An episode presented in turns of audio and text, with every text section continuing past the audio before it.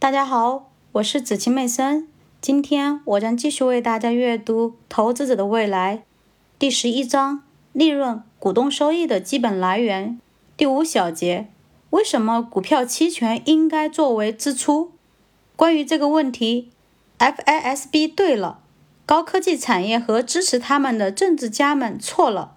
没有人比艾伦·格林斯潘把应该作为支出的期权更当回事了。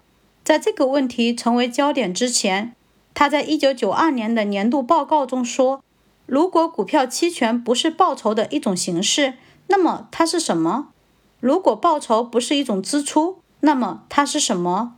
如果支出不进入损益表中的话，那么它们应该在世界的什么地方？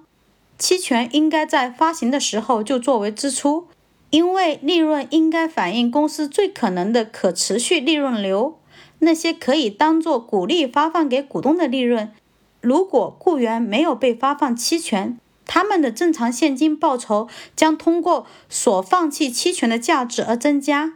无论报酬是通过现金、期权，还是单独包装糖块来支付，它都代表了公司的一种支出。当期权被执行时，公司根据期权条款以折价方式销售新的股份给期权所有者。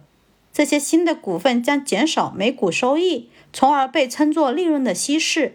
当前股东放弃一部分公司利润给通过期权以低于市场价格购买股份的新股东，